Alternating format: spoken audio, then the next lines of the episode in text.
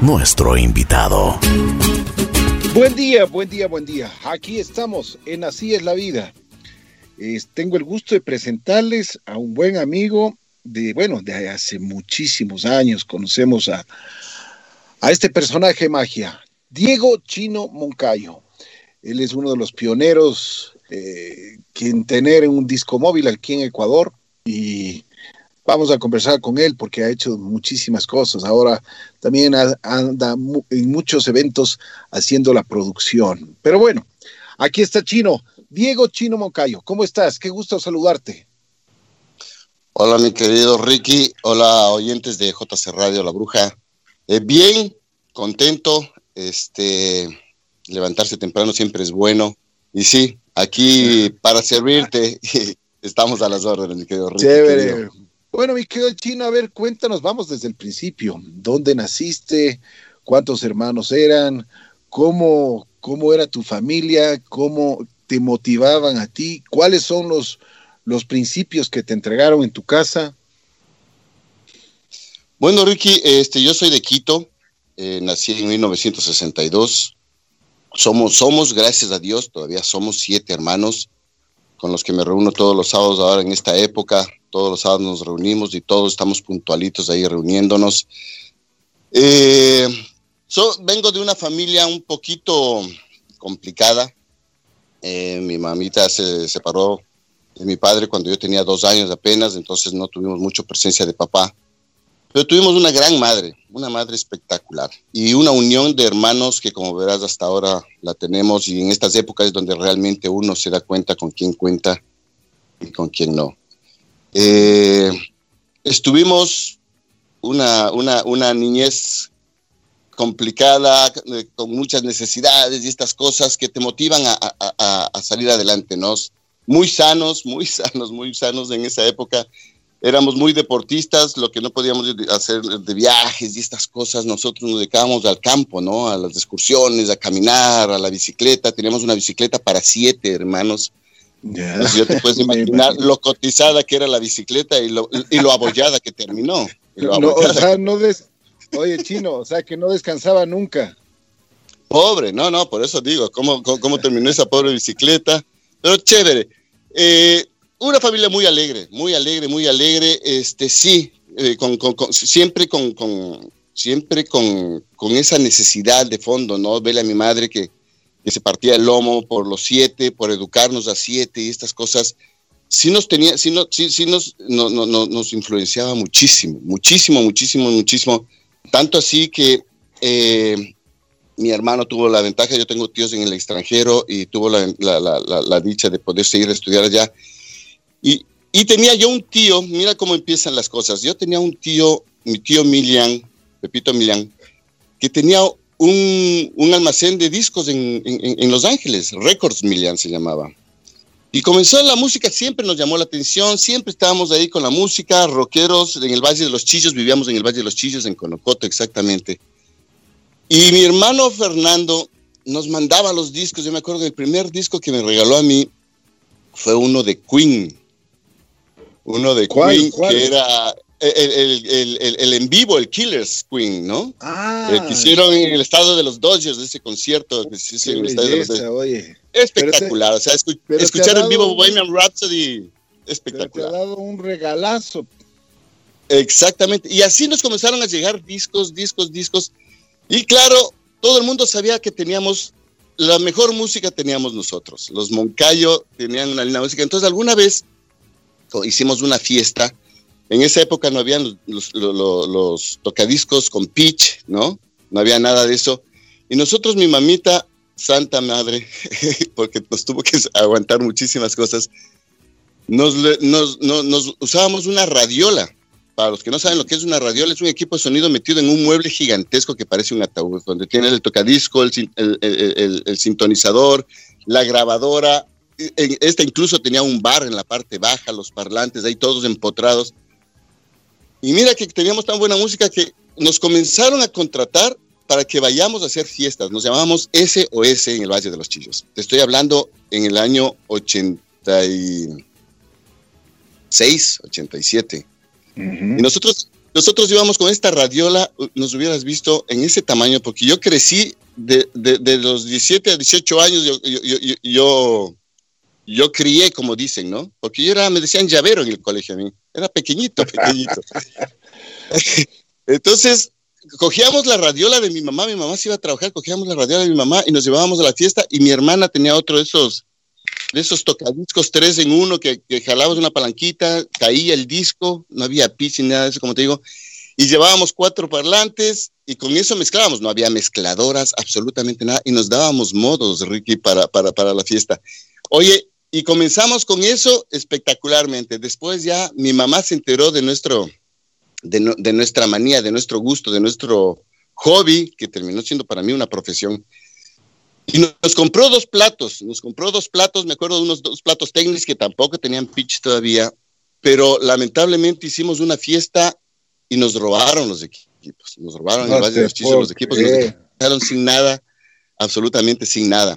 Entonces fue cuando yo decidí eh, escaparme de mi casa más o menos, ¿no? Yo, yo vivía con mi hermana Ana Lucía, nos fuimos a Cuenca, estuvimos por allá, me desaparecí un poco del Valle de los Chillos y, y me fui a, a, ver qué hacía de la vida. Entonces me recuerdo que fui a Guayaquil. Oye, Chino, antes de que continúes, antes de que continúes, ¿en qué colegio estuviste? Bueno, yo estuve en, en la escuela, en el pensionado Pedro Pablo Borja número uno. En el colegio, yo estuve en el colegio arquidiocesano San Luis. Después, por lo, que te comento, tuve que ir a Cuenca, estudiaba yo allá en el proyecto Paute, cuando estaba construyéndose la presa hidroeléctrica Paute, la, la, la, la presa eh, Daniel Palacios, si no me equivoco es. Estuve allá en el colegio Daniel Palacios y terminé en el Indoamericano cuando regresé a, a, Quito, porque estábamos en otro país para mí ese, ese, ese campamento. Estuve en el Indoamericano. En el Indoamericano terminé mis días de estudiante. Oye, ¿y cómo eras? ¿Eras, eras inquieto? ¿Eras? ¿Ah? ¿Cómo eras? Sabes que sí, o sea, esto de, vivir en, el campo, esto de, tener aire libre, como que teníamos muy oxigenado todo, entonces siempre estábamos inquietos, siempre éramos futbolistas. Te comento que, es la época de que la bicicleta, del básquet, del y del béisbol, yo me acuerdo donde es el Coliseo y bajábamos a jugar béisbol con mis primos los Carrera ahí en la Vicentina, y era un hueco, era un hueco donde es el Coliseo Rumiñahui y jugábamos en ese hueco béisbol. Y, pero inquietos, ¿no? Nos íbamos a Machachi, me acuerdo las vacaciones, era lo mejor que esperábamos, las vacaciones era para irnos a Machachi, nos prestaban una haciendita que se llamaba Puichi y a montar caballos, nos prestaban la casa de, la casa de, de hacienda, pero nosotros íbamos de aventura, entonces nosotros llevábamos, nos robábamos unas cobijitas de mi mamá, les encerábamos y eran nuestras carpas, bueno, o sea, nunca, nunca nos, Ricky, nunca nos aburrimos, nunca, nunca, nunca, nunca. Nos, nos decían los gitanos en, en, nos conocían porque nos íbamos no solo nosotros como hermanos, porque éramos los varones los que nos íbamos, sino que se nos venían con nosotros nuestros amigos, todos nuestros amigos del valle. Entonces éramos 14, 15 personas en caballo en Machachi. Íbamos de Puichi a otra hacienda que se llamaba Romerillos, donde había ganado de Lidia. Y, bueno, maravilloso en las faldas del Cotopaxi y pasábamos allá 15, un mes, 15 días, un mes pasábamos allá. Pero ya te digo, inquieto siempre, nunca. Entonces a 5 de la mañana en el ordeño, 6 de la mañana ya estábamos recogiendo eh, hierbita para ir a canjear por el desayuno. O sea, mira, ¿qué no hicimos? ¿Qué no hicimos, la verdad? Muy chévere. Oye, muy chévere, Oye, Chino, y, entonces eh, esto del, del, disco móvil, porque antes no, no se llamaba DJ, pues. No, ¿Sabes qué? Yo, yo sí me atrevo a decir que fuimos el primer disco móvil porque nosotros, eh, la, palabra sería artesanalmente comenzamos ya a mezclar, ¿no? Artesanalmente. Entonces, eh, después ya no, ya, ya cuando, cuando nosotros ya después nos pudimos comprar otro equipito, me acuerdo, eh, mi hermano Juan Francisco también es DJ, mi hermano Pablo, me acuerdo, se inventó una consola de luces espectacular, teníamos semáforos, teníamos un poco de cosas. Ojo que nosotros no teníamos la, la, la, el recurso económico para, para hacernos de grandes equipos, ¿no? Pero después ya comenzamos a venir a Quito, eh, a, ir a Quito a, las fiestas y estas cosas. Y sí, nos fue muy bien. Yo, como te comento, tuve que irme a Guayaquil ya a buscarme mi trabajo y, me acuerdo llegué a, inaugurar una discoteca porque yo comencé a, diversificarme un poco, entonces comencé a aprender algo de sonidista comencé a estudiar algo de esto. Estudié en Quito después ya para sacar el título de sonidista analógico, ¿no? Yo lo digital todavía estoy un poco, un poco, eh, como es, miedoso con, con, lo digital porque son tantas cosas a la vez que... Pero sí, saqué el, título y llegué yo a Guayaquil a armar un equipo porque inauguraban una discoteca que se llamaba el Club Lecu. Club yeah. Lecu en el Albón Borja y, y, y, para que se den cuenta más o menos de la, de la, del, del, del nivel de discoteca. Esta discoteca inauguró con Miami Sound Machine, con la Gloria Estefan, con Emilio Estefan, con, Kiki, con todos ellos. Yo tengo ahí unas fotografías con ellos. Y de esas cosas ellos no viajaban con sonidistas, entonces tuve que yo a estar perillando, ayudando a eso, que fue una experiencia, mi primera experiencia como sonidista alucinante, ¿no? Alucinante. Inauguramos la discoteca y, y de esas cosas de la vida, porque ya te digo, Diosito nos pone donde tiene que ponernos en el momento preciso. De esas cosas de la vida, ellos habían traído un, un DJ colombiano en, en, en, la discoteca, yo era DJ, ¿no? Uh -huh. Pero en Colombia el DJ era de los que ponía el disco, se acababa la canción y ponía la siguiente canción. Ese era el, el DJ en Colombia. Entonces, claro, eso pasó en Guayaquil y la gente no les levantabas ni con espátula del asiento. O sea, la gente se quedó ahí, era un velorio terrible. Entonces yo me acerqué al dueño de la discoteca y le dije, oiga, hágame un favor. Déjeme poner un ratito música. Yo traje mis discos por si acaso para ver qué pasa, ¿no? Entonces me subieron a la cabina, me acuerdo, la cabina era en el segundo piso, una discoteca alucinante alucinante. Me puse a poner, eh, me puse a pinchar, como dicen los españoles. Me puse a pinchar. Oye, se armó un farrón, subió el dueño y me dijo, Chinito, le, le, contrato, quédese a vivir aquí, le doy departamento, le doy carro, le doy chofer. Él, ellos juraban que yo era el sonidista de Miami So Machine, me ofrecieron pasajes para que vaya una vez al mes a, a, a los Estados Unidos. Eh, me pagaban 1.500 dólares en esa época, te estoy hablando, yo tenía 18 años, o sea, era, era, el 80, 80 y el, sí, o sea, e, e, era, era, yo, yo, yo decía, chicas, no lo podía creer, no lo podía creer. Oye, Entonces, oye una, sí, cosa, sí. una cosa, ¿cuándo, ¿cuándo aparece el chino? ¿Quién te decía chino? Bueno, te comento que con esto, justo ahí, ahí llego, yo eh, comencé a trabajar en el EQ, pero Guayaquil en esa época era bien feito, Guayaquil, era, no me gustaba el calor no pegaba conmigo, la humedad no pegaba conmigo y, y, y yo era, era un, un, en, en, todo lo libre que siempre fui, pasaba encerrado porque el aire acondicionado y estas cosas.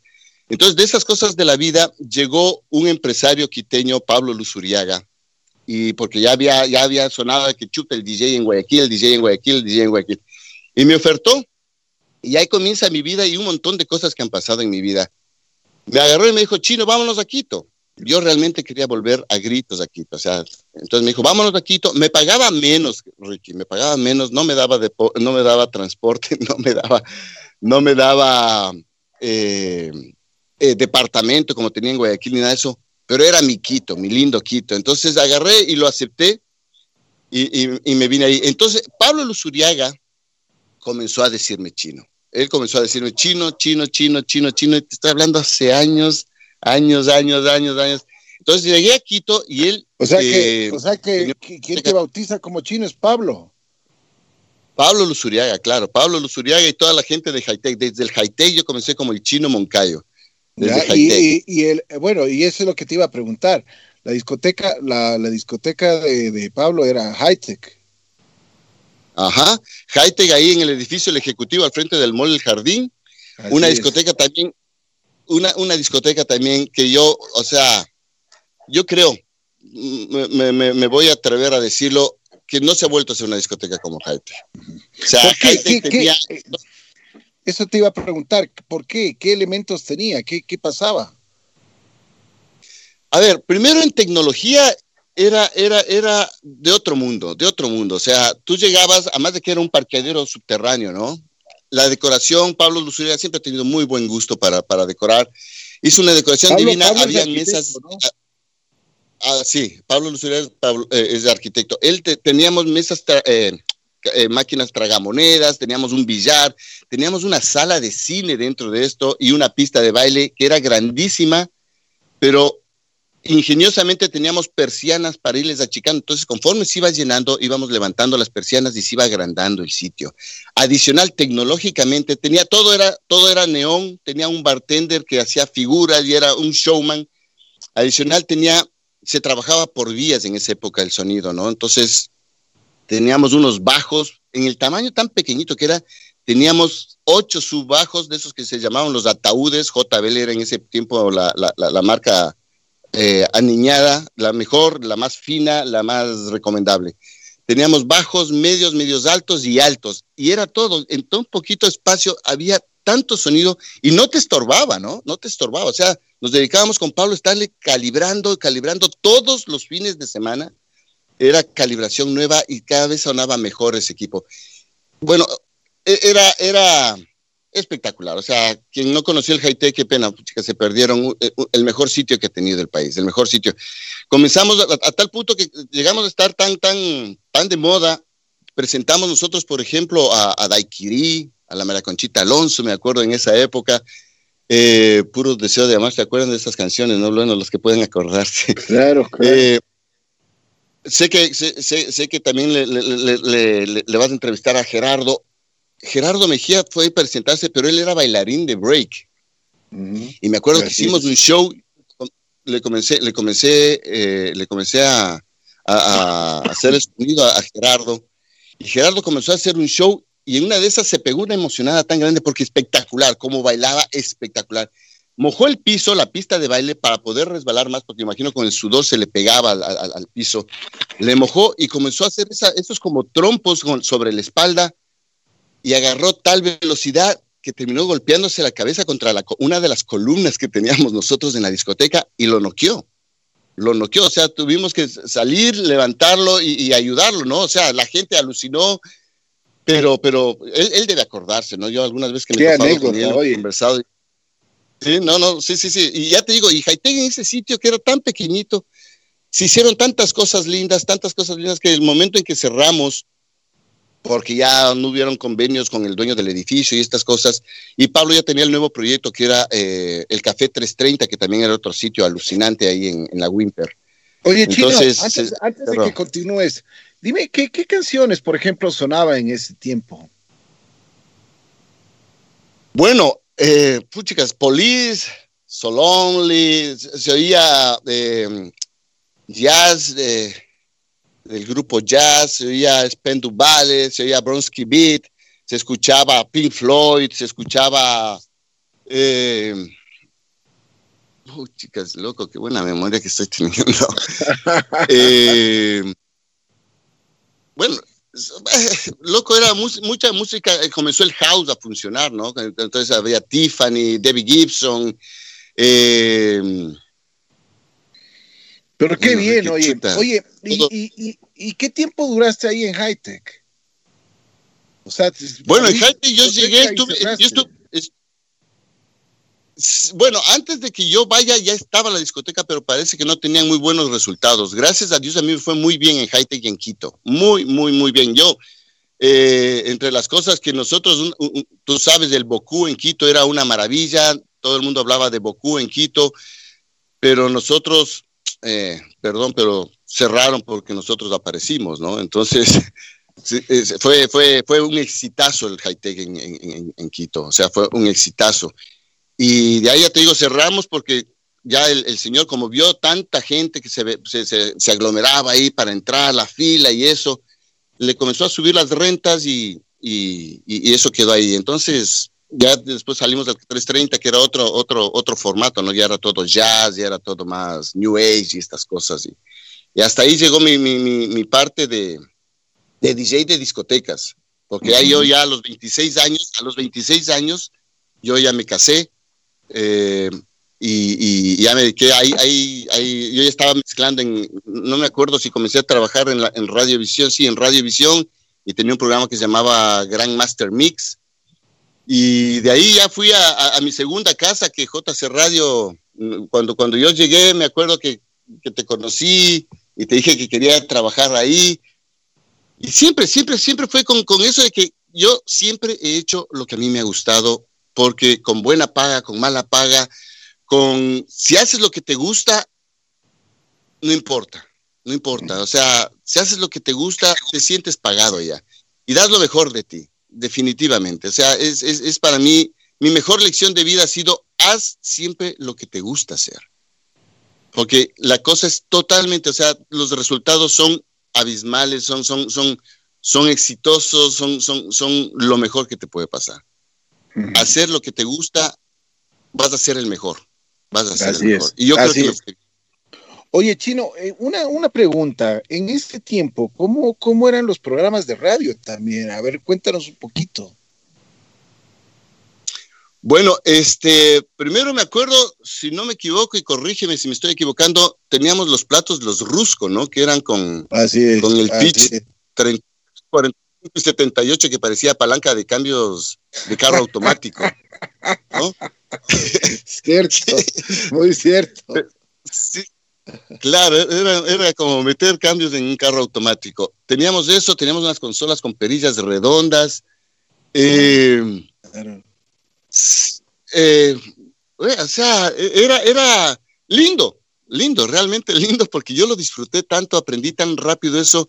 A ti te consta, yo en la, en la bruja era, chuta, yo esperaba que alguien falte, falte para, para poder yo coger ese turno y ganaba un poquito más. Y, yo me acuerdo, tú me llamabas y, chino, puchicas, me está fallando mi invento, eh, Jorgito Bando, que, que, en paz descanse, puchicas, no, no llegó el Jorgito, ¿te puedes venir? yo salía disparado mi mujer, me acuerdo, me decía, oye, loco, puchicas, tenía más celos de la bruja que de nadie. Entonces, mi bruja tenía más celos de la bruja que de nadie. Oye, Entonces, sí. Oye, Chino, dicen que hay una anécdota y me están mandando por WhatsApp que hay una anécdota que cuentes cuando la bruja salió a Guayaquil. Guayaquil, oh, no, pues era como, o sea, yo creo que cuando salimos a Guayaquil, Ricky, ese festejo fue como que si el Ecuador hubiera sido campeón del mundo. Ecuador en el Mundial de, hubiera sido campeón porque, oye, la, la, la, la, festejamos, pero, pero, pero, pero como, como cosacos, ¿no? Como, como, como gladiadores, como, no, no, no, qué lindo, qué lindo. O sea, un festejo espectacular, espectacular, espectacular. No, así hay cosas, hay cosas chéverísimas en la Oye, y otra cosa también eh, que me mandan, y aquí está Dani Jiménez, me estaba enviando un, un WhatsApp Saludos. ¿Te acuerdas que le decíamos que era el pequeño Solín, que siempre andaban contigo juntos? Ah. Sí, sí, sí. No, yo tengo... Dime, dime.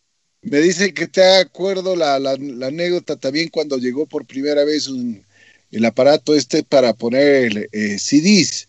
¿Te acordarás cuando, cuando cambiamos de lo que eran los, los, los tocadiscos eh, de vinilo? Sí, los de acetato y nos fuimos a, al, famoso CD. Claro, no, no. Y, y, de las cosas lindas de, de, JC Radio, que también siempre ha sido de la vanguardia de la tecnología, ¿no? Yo me acuerdo cuando, cuando te trajiste los platos estos, los Technics, los, los MK2 CD, alguna cosa así, espectacular. O sea, eso ya era, e, e, esa cabina era una nave interplanetaria, una nave interplanetaria. O sea, qué maravilla, y verle, y, no, no, no, o sea, y, tenía pitch, que lo que me encantaba a mí era que tenía pitch, entonces yo mis, mis, mis, mis, brujifarras las hacía con un gusto inmenso, ¿no? O sea, no, no, lindo, lindo, lindo, lindo. De la radio, el, Dani Jiménez, te cuento que, oh, pana de mi vida, seguimos, seguimos como Batman y Robin hasta ahora, he trabajado mucho con él, a él gracias a Dios le ha ido muy bien en la vida, eh, y estamos haciendo cosas similares, ¿no? Entonces, todo lo que es producción técnica y estas cosas. Bien, bien, es un tipazo. Dani Jiménez es un tipazo. Así es, de acuerdo, de acuerdo. Es un caballero, es una de las personas que realmente ha dejado un grato recuerdo aquí en la estación. Oye, Chino, ¿y, y cuándo te nace esta, esta motivación para ya estar en los eventos grandes, porque tú eres uno de los productores que, que, que, empezó hace, hace mucho tiempo atrás. Tú hiciste, por ejemplo, el primer concierto de Maná y tú tuviste la oportunidad de estar con Maná. Eh, bueno, les, no, solo, no solo pusiste el sonido, sino que también andabas con ellos. ¿Cómo, fue tu experiencia en eso? Bueno, como, como, como, te comentaba hace un momento, Ricky, yo, bueno, eh, las producciones, las, producciones técnicas realmente comenzaron en el Haití con el Daiquiri, como te comentaba, ¿no? Ricardo Montaneri, me acuerdo que llegaba, llegaba a pegarse los tragos en el Haití como, como que, porque él vivió un tiempo acá en el Ecuador, entonces llegaba con su, yo me acuerdo que tenía una cachucha, una, una como boina, llegaba a pegarse los traguitos en el Haití, entonces ahí comenzaba la producción pero nunca nada muy dedicado a eso. O sea, yo era el DJ y como DJ no me gustaba que me topen el equipo, y entonces yo, el que llegaba un ratito, yo manejo esto, ustedes llegan hasta ahí. Esa era la parte técnica que yo hacía. Pero claro, con, con Maná me, contrataron y, cuando a ti te gusta, tratas de hacer todo. Tratas de hacer todo y, adicional que yo, yo, me considero muy buen ecuatoriano. No me gustaba que quedemos mal ante los extranjeros y siempre ponía todo de mí, todo de mí, ¿no? Yo hacía mucho más allá de lo que me pidan, de lo que me, me tocaba hacer. Y con ellos nos hicimos la vuelta al país, ¿no? En esa época con Maná nos dimos la vuelta al país, estuvimos en Ambato, en Riobamba, en, en Salinas, en, en, Manta, se presentó en Manta, Maná, en el coliseo que ya ni existe, ahora es el Mall del Pacífico, aquí eh, en Manta. Eh, hicimos Guayaquil, hicimos Cuenca, yo me imagino que en ese tiempo Maná cobraba dos mil dólares, tres mil dólares. Oye, cinco shows por diez era en esa época. Oye, ¿cómo te, llevaba, cómo te llevabas con Fer, con uh, Alex, con ellos, con el vampiro? El vampiro, claro, que después salió. Bien, ¿sabes qué? Con Jorge Reyes me comunico hasta ahora, cada que vienen al Ecuador, la última vez que vinieron, tuvieron la gentileza de invitarme a, a su show no me van a creer lo que les voy a contar. Mi mujer me cuenta como anécdota, cuenta como anécdota. Mi mujer dice, nos regalaron las entradas para ir al show de Guayaquil de Maná y nos quedamos dormidos y no llegamos al show. Fuimos después al, al, al, fuimos después a la reunión en el hotel, eso sí fuimos, pero, pero no, o sea, lamentablemente no. Pero sabes que son una linda persona, o sea, yo, yo me acuerdo que entre las cosas que, que me acuerdo mucho de, de, de, Maná, una palabra que decía el, el, el Alex y, el Fer, decían que, que, el artista siente distinto las cosas, o, sea, por eso decían, los artistas no peleamos, los artistas lloramos, porque así de diferente es el sentimiento que tiene uno. Y son cosas que me quedaron porque sí, yo, yo, yo soy bien llorón, yo soy lloroncísimo, yo con el libro de la selva lloro, mi hijo me queda bien y me dice mi papá está loco. Pero, pero, pero, es eso, porque creo que somos más sensibles los que estamos, los que nos gustan estas cosas, ¿no? Creo que somos mucho más sensibles, estamos como más, somos más perceptivos a, a muchas cosas y, y, esas son las cosas que nos motivan a, y, y, nos, nos hacen a hacer las cosas, ¿no? O sea, de ahí, bueno, después de Maná, que fue una linda experiencia, que es una linda experiencia porque hasta ahora puedo estar en contacto con ellos, eh, yo me acuerdo que por la necesidad igual, me acuerdo que tú con Cristian armaron top shows y, y, y, el primer gran desafío fue Alejandro Sanz. Yo me acuerdo que cuando, antes de que, que, de que Alejandro Sanz sea famoso, yo me acuerdo que llegué a la bruja y te dije, Ricky, escucha esta canción que era Pisando Fuerte. Uh -huh. Y fue Así una canción es. que le pusimos la primera vez, le pusimos la primera vez, Ricky, tuvimos 20 llamadas a preguntar el nombre, creo, y dijimos, esto es un exitazo. Y así fueron la siguiente y la siguiente y la siguiente. Y ustedes fueron los, los valientes, porque yo sí digo, todo promotor es un valiente. O sea, chuta, arriesgan tanto y a veces no se gana lo que se arriesga. Yo, no, no a veces, casi siempre. Y para mí es una raza también que digo de valientes, esto, lo, lo, lo de los promotores, las empresas que traen espectáculos. Y me acuerdo que ustedes incluso viajaron a España y, y claro, para enterarnos qué, qué, es lo que necesitaba el, el, el, niño, el niño Sánchez. Pero todas las veces que vino Alejandro Sanz, yo creo que hice de él unas tres, tres, tres, tres giras de él aquí en el Ecuador. También fue, también fue una experiencia espectacular, porque él es un tipazo. Él es un Así tipazo. Es. Yo me acuerdo que, que, Alejandro Sanz lleva más de la parte técnica, de hacerle los planos y, y, todas estas cosas, los montajes. Acuérdate que a mí, los, los de Alejandro Sanz, me acuerdo que, que Fernando Díaz, eh, Chopo, claro, Pascual claro. Egea, que venía en esa época, la Tach, que era amigo del Dani Jiménez. Como todos, es, eh, todos te recuerdan, la todos te recuerdan incluso sí, hasta sí, sí. Borja, Borja González que vino Borja, la, la, última vez. y que ahora es el número uno de, la, banda, pues lo primero que me, pregunta, oye, ¿qué es del chino? ¿Qué, ¿Por qué no ha venido el chino? ¿Por qué no ha asomado el chino? Ya, después les contamos de esas cosas. oye, pero pero sí, Borja González, cada que podemos estamos conversando. Él me cuenta, bueno, Borja González es, una eminencia, ¿no? Se ha hecho giras con Rolling Stones, con YouTube y todo. O sea, él sí ya llegó a un nivel de esos que ah, maravillosos. Pero de esas cosas con Alejandro Sanz yo me acuerdo tanto porque eh, eh, ahí eh, yo en Top Shows era me decían, me dedicaban a esta canción, soy el que prende y el que apaga la luz, ¿no? Porque yo, yo era el primero en llegar y el último en irme cuando podíamos irnos. Si no, yo dormía en el camerino ahí, porque la, la, producción en esa época, Ricky, era realmente producción de machos. Ahora, no, no, yo haciendo producción, pero yo me recuerdo al antes y a la hora y no tiene punto de comparación. Ahora llegan, se te dejaran 40 parlantes de, por lado y te suben en dos horas y el sonido está listo. Nosotros, acuérdate, primero teníamos que saber quién tiene los parlantes, sumarlos, después cuáles están en buenas condiciones, Después yo me acuerdo los de los de Alejandro Sanz decían, el chino hizo las pirámides de Egipto porque porque cuando teníamos que colgar antes en esta época, acuérdate Ricky, acuérdate, nosotros teníamos que armar un andamiaje. Nosotros antes para un concierto en el Coliseo Rumiñahui necesitábamos ocho días del Coliseo para montarlo. Claro. Ahora el día anterior van, montan, hacen. Eran ocho días de, de, de, de, montaje de la raza que no se ve, ¿no? De la raza que estábamos metidos ahí. Y además, y, además chino. y, y, lo es Chino, y además con, uh, con muchísimas personas que hacían, o sea, se hacía pisos, pisos, pisos para ir subiendo los parlantes, ir subiendo y subiendo, subiendo.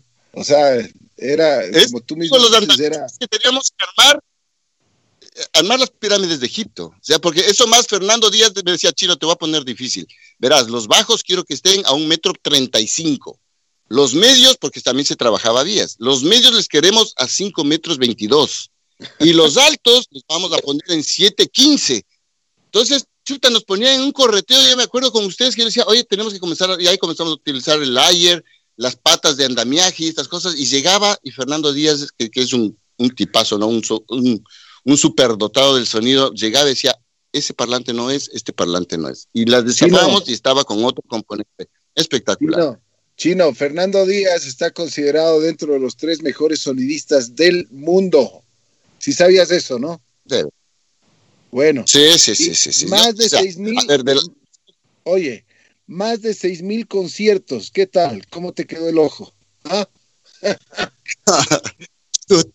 no, no, no, no. A ver, cuando yo me di cuenta que, que, que, que es una eminencia el señor, yo me acuerdo cuando comenzaron a salir las consolas digitales, Ricky. Acuérdate el problema que era para nosotros conseguir una consola porque no entraban en los aviones. ¿Te acuerdas cuando teníamos que conseguir las consolas fuera del país? Acuérdate de la PM, la PM 5000, una vez conseguimos en Chile, para, para, no me acuerdo para quién fue, para la oreja de Van Gogh, creo. Y no pudieron meterle al avión y no pudimos hacerlo. Y después conseguimos una en Colombia y después del Gonzalito nos quedó mal. Y tantas historias que pucha que es de ponerse a llorar esta parte fea. Pero, pero después, eh, Fernando Díaz fue el primero que se trajo una consola digital a este país y no vino con una, vino con cuatro. Vino con cuatro porque si le fallaba la de monitores tenía una de backup. Si le fallaba la de PA, tenía otra de backup. Entonces yo decía, y cuando llegaba con los Clark Technique inalámbricos y cuando tenía todo inalámbrico, yo decía, este me encantaba, yo me pegaba a él y porque aprendía muchísimo y él me decía, a ver, chino, esto es así, asado, o sea, y aprendí muchísimo de Fernando Díaz yo. Pero ya te digo, hay que él era, él era un, como es el, que decía a las marcas, vean, esto me gusta, esto no me gusta. Así, él, era de los que eh, eh, eh, exploraba el producto y mejoraba los productos. Te aseguro que sí. Entonces no me llama la atención que sea el tercero si no es el primero. O sea, no me llama la atención. Fernando Díaz era una maravilla. También de, cuando en cuando estamos en contacto con él. Oye, para que tengas conocimiento, porque yo estuve con Fernando con la última gira de Alejandro estábamos conversando y te puedes imaginar que ahora, eh, bueno, no, eh, hay, hay varias marcas que le han contratado a Fernando para que él introduzca sus nuevas consolas, sus nuevos equipos y que comience a dar ya cursos, imagínate. Está dando cursos en los Estados Unidos, está dando cursos en Inglaterra, eh, lógicamente en España. Pero para que Ah, veas es el que, grado, el grado de, de- de, por supuesto, el grado de, ¿qué te digo?, de conocimiento que tiene Fernando es, es extraordinario, ¿no? Sí, sí, sí, sí, sí. No, Alejandro Sanz siempre estuvo rodeado de gente muy capaz. Los españoles, Ricky, los españoles de las producciones que nosotros hemos hecho y de las que yo he hecho hasta ahora, creo que son tan o más exigentes que los gringos. Yo ahora que hice Bruno Mars, la cosa fue mucho más sencilla, estuvimos organizados, esas cosas, pero yo con los españoles aprendí muchísimas cosas, muchísimas cosas. Primero, chicas, ponerles las cosas clarísimas de que a dónde llegan y qué es lo que hay. Así Porque es. yo me acuerdo alguna vez que nos pidieron para, para, para Miguel Bosé los Jennys y no sabíamos que era un Jenny en esa época y era la marca La los Jenny. elevadores, acuérdate. Y nosotros, La Jenny, claro, la- Jenny, teníamos como cuatro Jennys ahí, pero, pero ninguna de ellas se cargaba la estructura. Claro, y después nos mandaron la fotografía, era la marca. Entonces, en vez de decirnos un elevador impersonal, era la Jenny. Entonces, cosas como esas, pero no, no, no. Los españoles trabajan, son súper exigentes, son, son de los mejores. O sea, un show español es una garantía. O sea, los Oye, españoles Chino. son muy, muy, muy, muy vanguardistas. Sí, no, ahora que hablas de Bruno Mars, ¿qué tal te fue en esa producción? Cuéntame, no, no, no hemos tenido oportunidad de, de hablar sobre eso. ¿Sabes qué? Un lindo show. Yo creo que es, yo creo que es Michael Jackson eh, encar- eh, en- encarnado ahí. O sea, es, es, es un tipazo. O sea, en- entre las cosas, por ejemplo, mientras todos los, los bailarines de ellos estaban muriéndose, él nunca llegó a tomar oxígeno siquiera. O sea, es de un estado físico, de, de, una energía que solamente lo ves entrar y, y, es como lo que me pasó con Alejandro Sanz la primera vez. Ricky, yo la primera vez, son momentos que, que me han marcado a mí. La primera vez que le presentamos a Alejandro Sanz en el Coliseo Rumiñahui, que teníamos vendido absolutamente todo, yo salí adelante de Alejandro Sanz abriendo cancha y cuando nos subimos al escenario, el grito de la gente, las 16 mil personas que teníamos adentro, o sea, me paralizó. No podía caminar y Alejandro Sanz tuvo que hacerme a un lado para poder entrar a cantar. No podía moverme. O sea, es, es así, o sea, es, es, esa energía. Desde ahí yo dije, la energía esta existe, ¿no? Y la buena energía, porque te juro, yo quedé, yo, yo quedé paralizado. La primera vez que subí a un escenario, estaba encima del escenario del, del Alejandro Sanz, salió él atrás mío porque yo le hacía de seguridad también a él. Y, ese griterío de 16 mil personas me paralizó. Y eso es lo que me pasó también en Bruno Mars cuando, verle, verle la energía de él, ¿no? O sea, lo sencillo, lo tranquilo y la forma de trabajar de su equipo. O sea, increíble. Nosotros, de las cosas que yo cuento de, de, Bruno Mars, estuve trabajando con Tombo, un tipazo también, un gran productor. Eh, teníamos problemas, bueno, eh, nosotros tenemos escenarios que son antifuncionales, ¿no? Meter un equipo al Coliseo Rumiñahui es, es desastroso, o sea, es terrible. Meter un equipo al Estadio Olímpico de Atahualpa es menos desastroso porque por lo menos estás al mismo nivel, pero no puedes meter un camión grande. Pero te cuento que nosotros comenzamos el montaje seis días antes en el Coliseo Rumiñahui y las cosas llegaban todo por avión, más lo que traía, se traía de Colombia. Nosotros montamos el escenario y el día anterior al show estábamos con todo listos eh, a las seis de la mañana, pero comenzó el clima, para variar el clima de Quito, cuando tienen que llegar las cosas, comienza a llover. Entonces, aterrizar, lograron aterrizar a las 3 de la tarde con los equipos, pero Quito había un diluvio terrible, terrible, terrible, terrible. Llegaron, nosotros ya teníamos todo listo, todo listo en lo que es fierros, nada de sonido, eh, sonido también teníamos, pero no teníamos ni luces, ni pantallas, ni nada. Bueno, llegaron los señores, Ricky, y nos quedaron viendo y nos dijeron, no podemos trabajar así, venimos a trabajar mañana. Mañana era el día del show y el escenario, tú te subías al escenario y lo primero que pensabas es, van a suspender el show.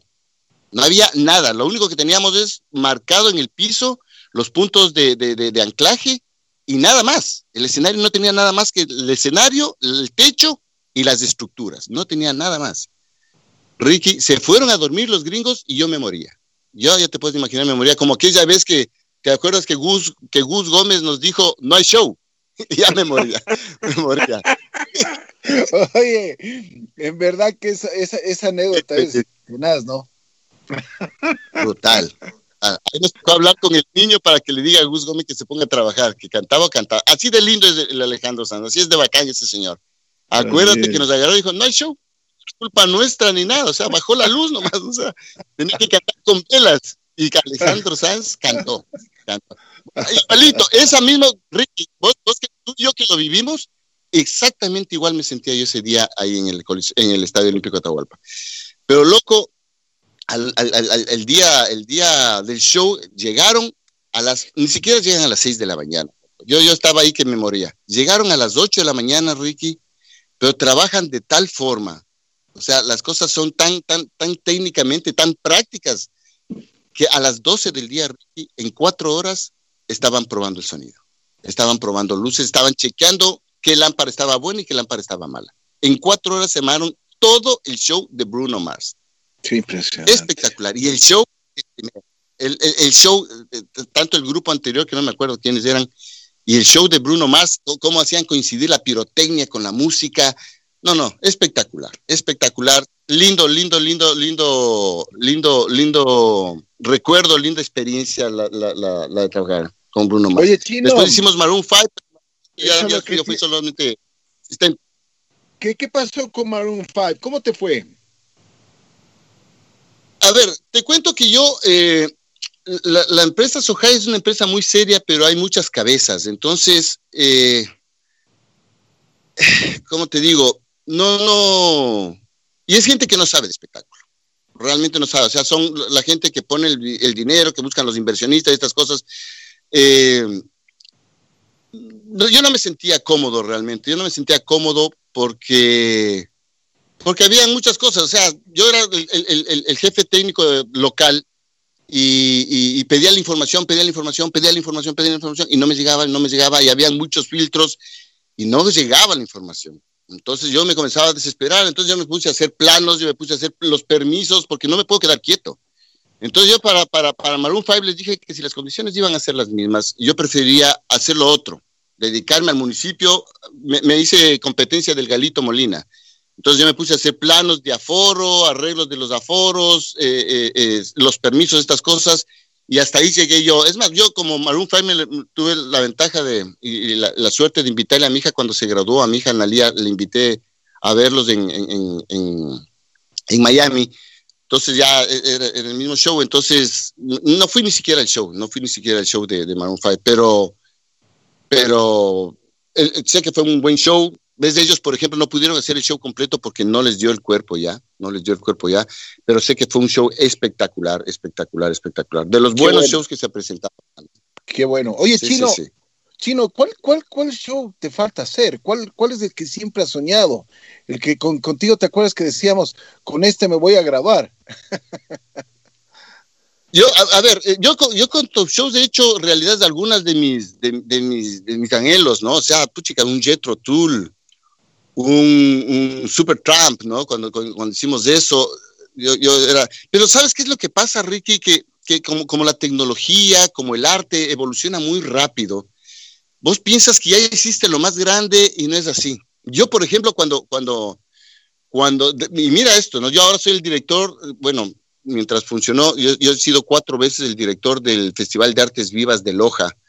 Uh -huh. y, y, y es, es, es, es, también un, un, reto gigante porque vienen de todo el mundo, cuidarse de todo eso, son, son obras de teatro todos los días, hay montajes, desmontajes todos los días, son ocho teatros a la vez, todos los días, yo soy el único director técnico de ahí, tengo mi equipo, con Dani hacemos eso, espectacular. Pero, por ejemplo, yo cuando hice el, el, rock en el Pululagua con Ricardo Perotti, cuando nos metimos en el cráter a hacer, eh, montar dos escenarios en el, en, en el, cráter, yo dije, ya después de esto, ya con esto me gradúo. Y me gradúo con honores. pero, pero, pero, mira, pero mira, después de eso, ¿no? Y, y, ahí tengo otra anécdota. Yo, acuérdate, Ricky, cuando le trajimos a la, a la ley, al, al, al Ágora, que nos vino con Iñaki y, y, cuando le trajimos a Shakira, que también vino con Iñaki, Iñaki, que es uno de los productores que más hincha las, las malas uno, ¿no? ¿Cómo será que Iñaki llegó al, al Pulagua Rock en el volcán? Y como vio a dónde nos metíamos, me agarró y me dijo, Chino, nunca más te vuelvo a decir nada. No, pero en esas palabras, Ricky, en esas palabras, nunca más, están locos. en este país están locos, porque nos tocaba bajarnos del cráter en ese carro, en ese camino que tuvimos que hacer, en armar una ciudad abajo en el cráter, y, cuando llegó, pero no dijo nada, Ricky, no dijo nada, o sea, pudo, haber, pudo haberle quitado la batería que no me decía nada. O sea, pero te cuento que después de eso yo dije, con esto me graduó, pero al ratito me pusieron otro reto muy grande que fue hacer una obra, con, una obra de teatro con niños, Ricky. Hicimos con el Luchito Vargas Brundibar, que era hecho por la, por, la Fundación Frank Liszt, por el Conservatorio Frank Liszt, que, que era una obra en vivo con no me equivoco, eran 120 niños que cantaban en vivo y a cada uno de ellos había que ponerles micrófono inalámbricos, los headsets. Imagínate, el niño, el mayor, el niño mayor tenía 10 años, 12 años. Entonces moneaban, bueno, no te puedes imaginar, Ricky, pero fue una obra linda que también fue un gran reto, un gran, gran, gran reto. De ahí he hecho obras de teatro también, he hecho cosas, cosas imposibles en la época, en épocas de, del gobierno anterior, terribles que, que, que, ah, que, para qué te cuento, pero ya te digo, no, yo, a mí me encantaría, por ejemplo, o sea, para, para, para, para retirarme, que ya ando medio retirado, hacer un Rolling Stones aquí en el Ecuador, porque, porque creo que el Ecuador se merece antes de que, antes de que alguno de ellos se nos vaya. Rolling Stones, un, YouTube, una cosa así le hace falta a este país y con eso estaríamos, yo estaría servido, yo estaría feliz, encantado de haber sido parte de la historia artística de este país. Oye, Chino, como tú dices, estás medio retirado. ¿Qué pasó? Me contabas que, que, que te fuiste a vivir a Manta. ¿Por qué? ¿Qué pasa? Me dijiste que, que, que, tus vecinos, tus vecinas son las ballenas, que ahora les ves, pero todos los días, y que es otro, es otro mundo, me decías. Incluso tuviste la gentileza algún momento de invitarme para que, para que vaya y que, y que conozca lo que estás haciendo hoy. Sí, eh, mira, eh, entre las cosas, yo en el, en el año 2000, 2004, me compré un, terrenito acá frente a la playa. el sitio se llama La Travesía. Y le tenía aquí, como dicen, como dicen aquí en la zona, engordándole al terreno, ¿no? Porque le compré en buen precio, no barato, pero buen precio. Y claro, esto comenzó a desarrollarse muy bien. Yo todavía estoy en el medio de la nada, estoy pero estoy a 15 minutos de Manta, del, del Mall del Pacífico, a 15 minutos. Pero tenía ahí, entonces ¿Cómo comienza esta aventura? Primero que siempre me ha gustado Manta. Yo me casé aquí en Manta. Mi, ceremonia fue aquí en Manta y, me casé aquí, pero estaba abandonado realmente. Yo tenía aquí hecho solamente una casetita. Chino, pero aclara, porque tú eres como buen artista, pues tienes varios, varios, eh, varios matrimonios, pues. Tienes que aclarar, Chino. Bueno, yo, yo, yo tengo, yo, yo voy por la tercera administración. Eh, la primera. Oye, oye, qué buena salida, chino.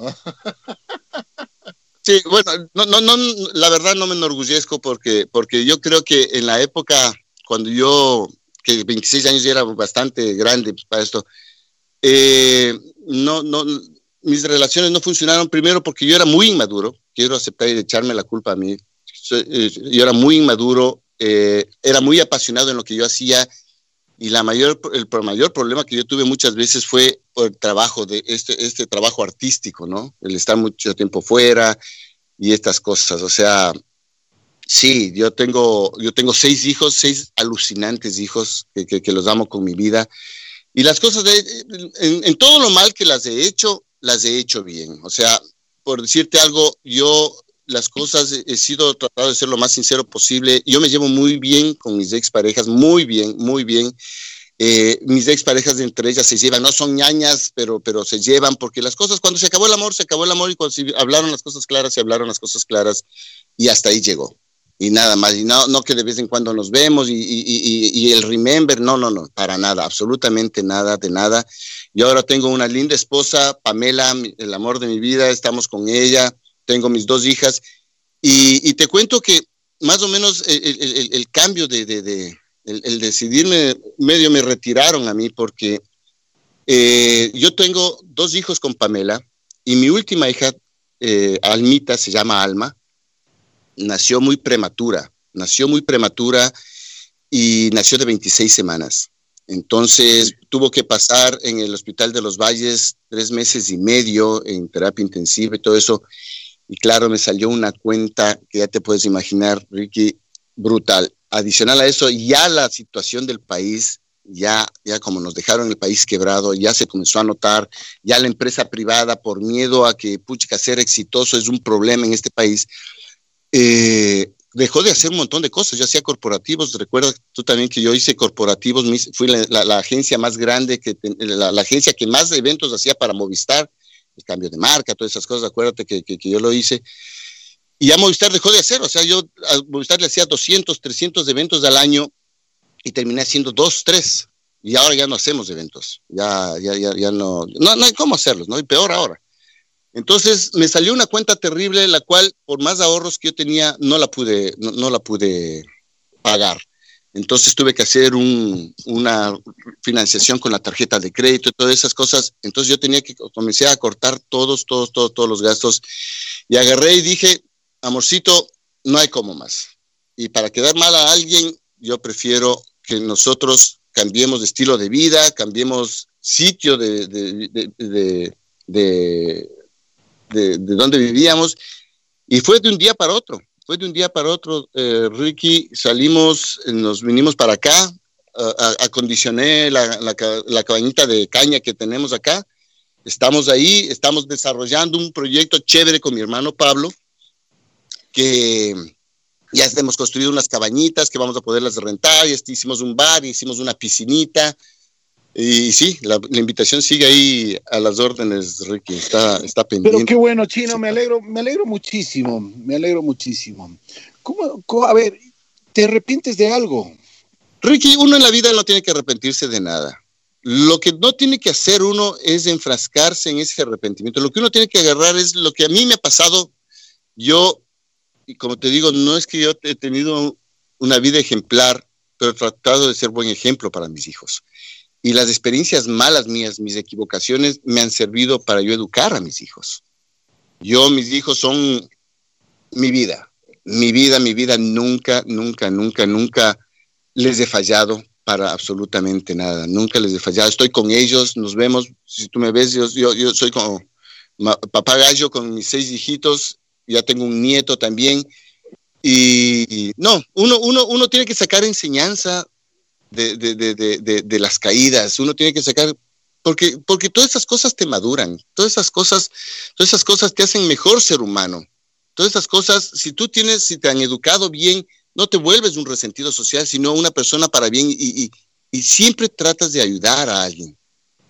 Nosotros hoy por hoy la situación es terrible y, y, escuchar, yo, yo no veo noticias, Ricky, porque es triste ver cómo mi país está y, y, y, a mí eso me desespera porque yo digo, eh, ¿a qué mundo traje a mis hijos? ¿no? Entonces, yo no me arrepiento de absolutamente nada, de absolutamente nada, porque si no sería el ser humano que me considero que soy ahora, el, el buen papá, yo creo que mis hijas me consideran un, buen papá, mis exparejas saben que soy un buen papá, eh, con los que yo he trabajado saben que soy un buen trabajador, que trato de ser el mejor hasta lograrlo, o sea, es, es, es eso. No, Ricky, uno no tiene que arrepentirse de nada. ya lo he hecho, hecho está. Ya, me borraría algo, bueno, pero no, no, no, no pasa nada. Chino, ¿cuáles son tus próximos proyectos? Sabes que yo, eh, primero, mi primer proyecto es acabar de pagar deudas. Entonces estamos aquí con esto, esperemos que pase algo. Le pido a Dios todos los días, rezo cada día con más fe, le pido a Dios todos los días que esta pandemia termine porque necesitamos, necesitamos eh, seguir siendo útiles, ¿no? Seguir siendo útiles, sacar adelante a nuestras familias. Yo estoy enterito, tengo mi guagua, tiene tres años, recién Alma tiene tres años. Y, y mi proyecto es sacar adelante mi, con, con mi hermano Pablo, sacar adelante aquí el, Balcón al Pacífico se llama aquí en Manta, se llama Balcón al Pacífico, tengo una vista alucinante. Sacar adelante eso lo estamos haciendo con mucho cariño, lento, lento porque la situación económica no es buena, estamos yendo lento, pero estamos haciendo las cosas muy bien. Eso, seguir en la producción, seguir en la producción, eh, ojalá volver a la radio también, hacer ciertas cositas que, conversábamos contigo, Ricky, una vez que esto ya esté más, más en camino, ojalá se pueda dar y, disfrutar de mis hijos. Disfrutar de mis hijos, o sea, eh, no, te queda, no, hay nada más lindo que eso. El poder disfrutar de los hijos, de la familia. Es, espectacular. O sea, yo, yo tengo una familia alucinante, alucinante, alucinante. Les amo y, me han demostrado que, que, chuta, Diosito nos vino preparando desde chiquitos, desde chiquitos para todo lo que se va viniendo. Oye, Chino, eh, yo me acuerdo cuando hicimos la, la fiesta del siglo y tú tuviste la oportunidad de estar ahí con los mejores DJs de las discotecas. Y, oye, pero tú hiciste una presentación espectacular. Bueno, eh, realmente la gente se quedó prendida de eso. Y sí me gustaría que, a ver si es que nos demuestras algo, por, o nos tienes alguna, por lo menos unos cinco minutitos de, de buena música, si es que nos preparas algo, si todavía estás entrenado, o si es que nos puedes brindar tu música, tu arte, lo que tú sabes hacer, porque como hablábamos desde hace rato, tú fuiste uno de los primeros en ser DJs y bueno, en ese tiempo se decía el disco móvil, ¿no? Así que, como tú ah. contabas, empezaste en una radiola y sí me gustaría que el público también conozca lo que, lo que tú hacías, ¿no? Sabes, Ricky, que yo creo que uno no se olvida, eh, eh, sobre todo cuando, cuando has pasado por todas las tecnologías, ¿no? Yo, bueno, yo llegué hasta el CD, ahora mi sobrino tengo, mira, mira lo lindo que es la, historia, ¿no? Tengo, eh, tengo dos sobrinos, uno en París, que, que, que, nos representa al Ecuador, es un DJ allá en París. Tengo otro sobrino que, que está ahora, vive en, en, en, en Houston, en Houston, sí que es, que es eh, DJ ecuatoriano y además de eso es uno de los, de los técnicos de Bosé. Y él va, se hace unas giras con su música y todas esas cosas, con equipos Bosé, haciendo lanzamientos, estas cosas. Tengo un sobrino nieto que también le está entrando a la música. O sea, yo creo que uno no se olvida, uno no se olvida nuestros sobrinos nos han visto que trabajamos con tanto gusto en esto, que, que, que, que se han llenado también de eso, de, de las ganas de hacerlo, ¿no?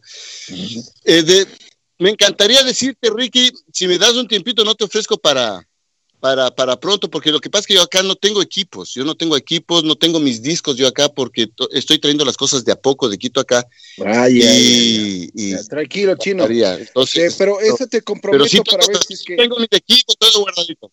Eso, eso te comprometo para entonces para una próxima oportunidad.